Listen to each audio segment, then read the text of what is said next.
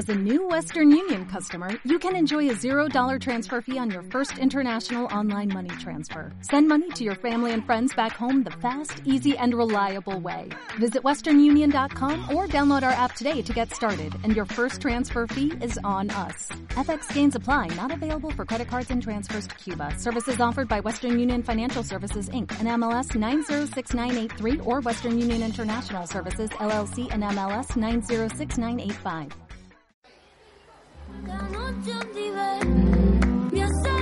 Estás escuchando Z Radio.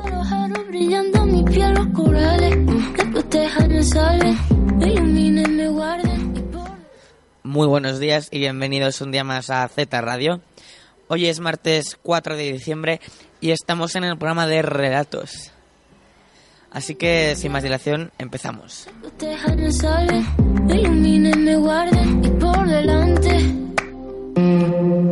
A perder ni un minuto en volver a pensarte. Muy bien, pues hoy traemos eh, relatos barra poemas eh, que tratan más o menos sobre la violencia de género. Aunque ya sabemos que el día de- contra la violencia de género fue el día 25 de noviembre, es un poco tarde. Pero como el programa de relatos se hace una vez cada tres semanas, pues no podemos hacerlo justo el martes que toca. Así que, bueno, Paula, ¿tienes algo que decir? Eh, sí, yo he traído un relato sobre este tema que se llama El otro día me acordé de Diana. Muy bien. Ya tiene buena pinta por el título. Todo lo que hace Paula está genial, pero bueno. Muy bien. Vamos a empezar con el relato de Paula, por favor. El otro día me acordé de Diana. Al principio sonreí al evocarla, pero fue tan solo durante un segundo, pues luego se sobrepuso todo lo demás. El vacío de no tenerla a mi lado, la tristeza al rememorar el momento en el que me lo contaron todo. Diana era mi mejor amiga. Nos conocíamos desde niños, desde la escuela, cuando comenzamos primero de primaria. Desde el primer momento quise hacerme su amigo. Era toda una explosión de energía. Casi todo el rato estaba alegre, te levantaba el ánimo y le ponía una sonrisa a todo. Era verdaderamente mágica. Pero, ¿qué me pasaba a mí?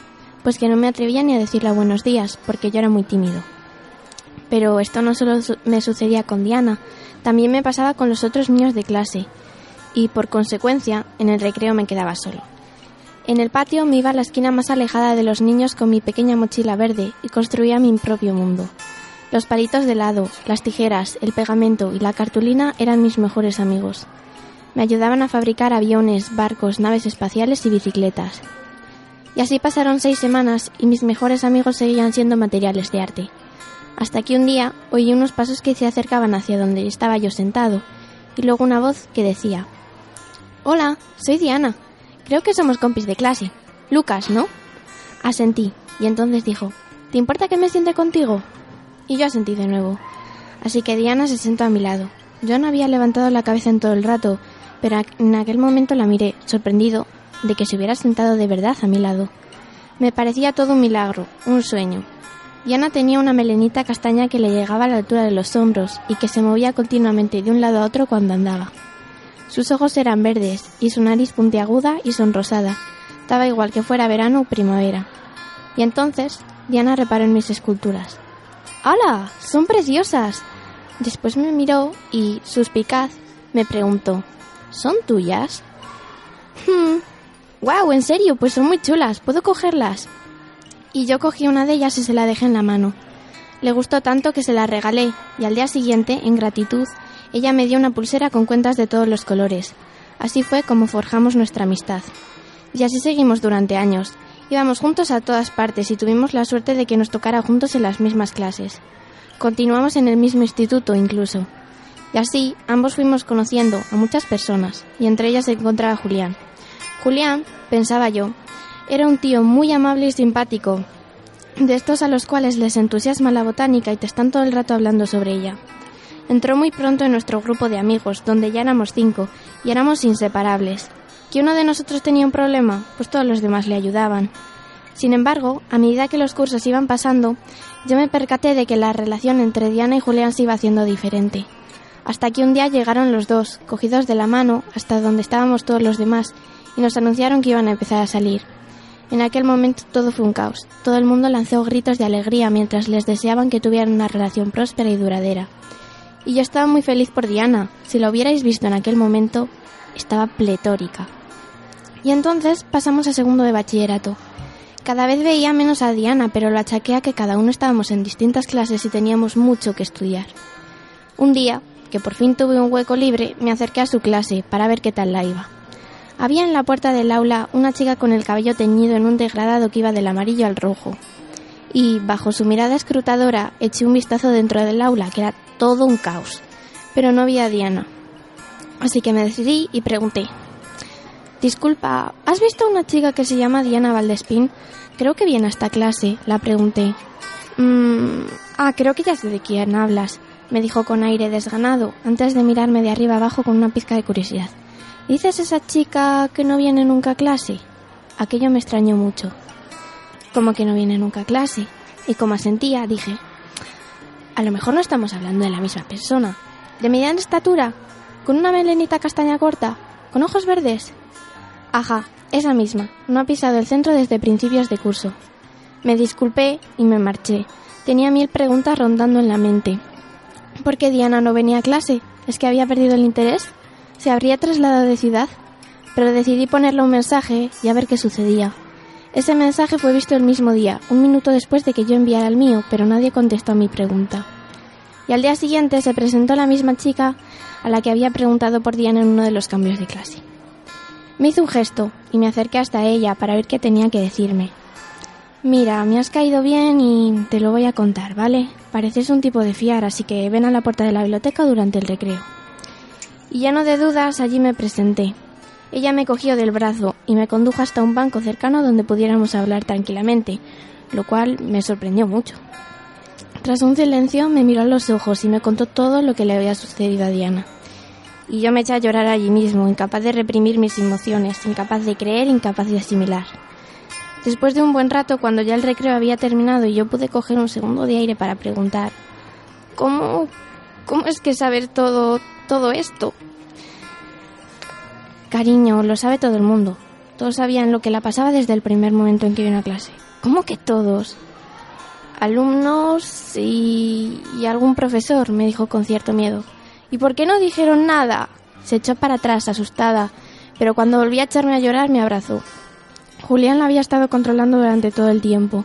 Primero la persuadió para que le dejara ver su teléfono móvil, luego para que dejara de chatear con casi todo el mundo, después para que no viniera al centro, y luego para que no saliera de clase, de casa, antes de obligarla a tener relaciones con él. Diana habló y lo contó todo ante el tribunal, cuando por fin pudo escaparse de casa.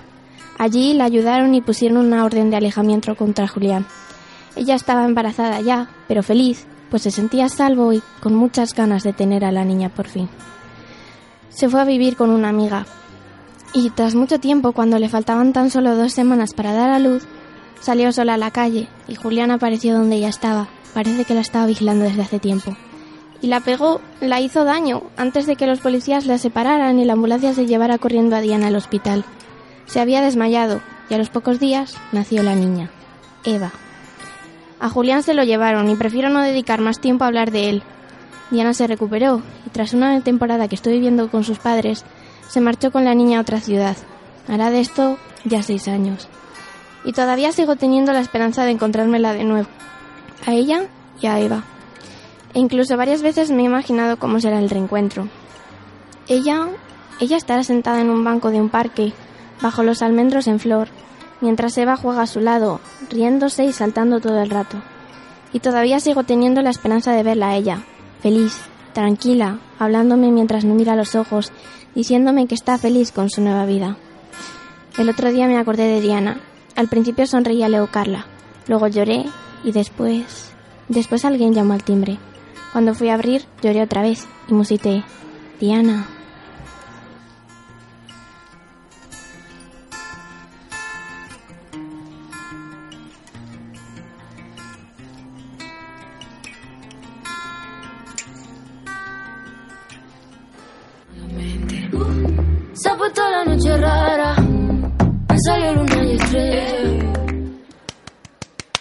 Muy bien, ¿vale? os- de verdad, de verdad. Mm, Me ha gustado mucho. Está muy bien. Gracias. ¿En qué estabas pensando cuando escribiste esto? Pues mm, no sé, realmente mm, me parece que es un tema muy duro y eh, como te llega tanto en ese mismo momento todo lo que me llegó fue coger y escribirlo en el papel, casi ni me paré a pensar en lo que estaba escribiendo y luego después cuando lo volví a releer sí que pensé mm, que a lo mejor podía ser demasiado fuerte y tal, pero es que es un tema que en sí ya es fuerte. Pues muy bien. Eh, me ha gustado mucho, ¿vale? Te lo voy a volver a repetir. Gracias. Porque es que ha estado muy bien y además bastante largo.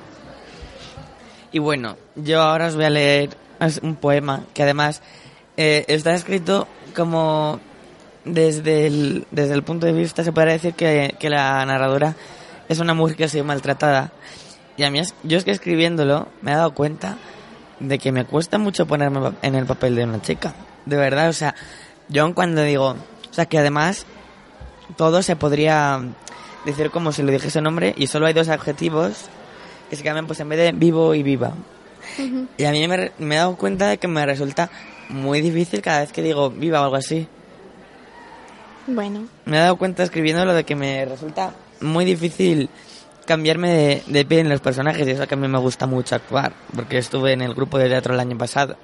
Yo me he dado cuenta de que mientras lo escribía, de que te llega mucho más mientras estás escribiendo una historia que trata sobre esto, que si te lo dicen porque piensas que es algo que a ti no te va a afectar en absoluto, pero sí te afecta.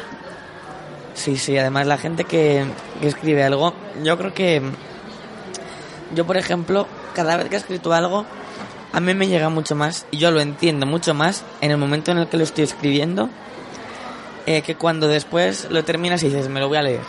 Sí. No sé si les pasa también a los escritores, que se leen un libro suyo y luego no entienden nada, pero bueno. Muy bien.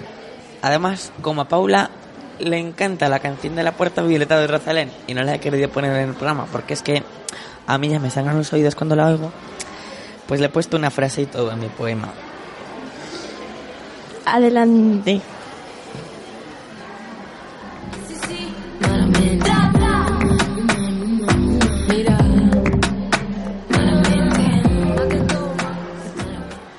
Se reabre la herida. Los recuerdos son profundos, tan claros, tan malos, que casi creo que el dolor físico ha vuelto a mí, así como el dolor psicológico, que me reconcome la cabeza y aun estando viva me siento muerta. No se mueve y tambalea. Malamente. Así sí, malamente. Qué fuerte. Está muy bien, es muy fuerte. Es muy cortito porque además es un poema y yo no quiero decir nada, ¿vale? Pero es que lo he escrito bajo presión.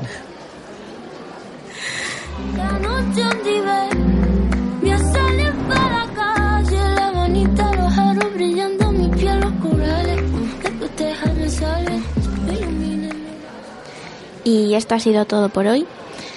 En mesa hemos estado Jorge Adiós. Y la voz que les habla, Paula Rebollo. Y en técnicos han estado Álvaro, Hugo y ah, Pablo.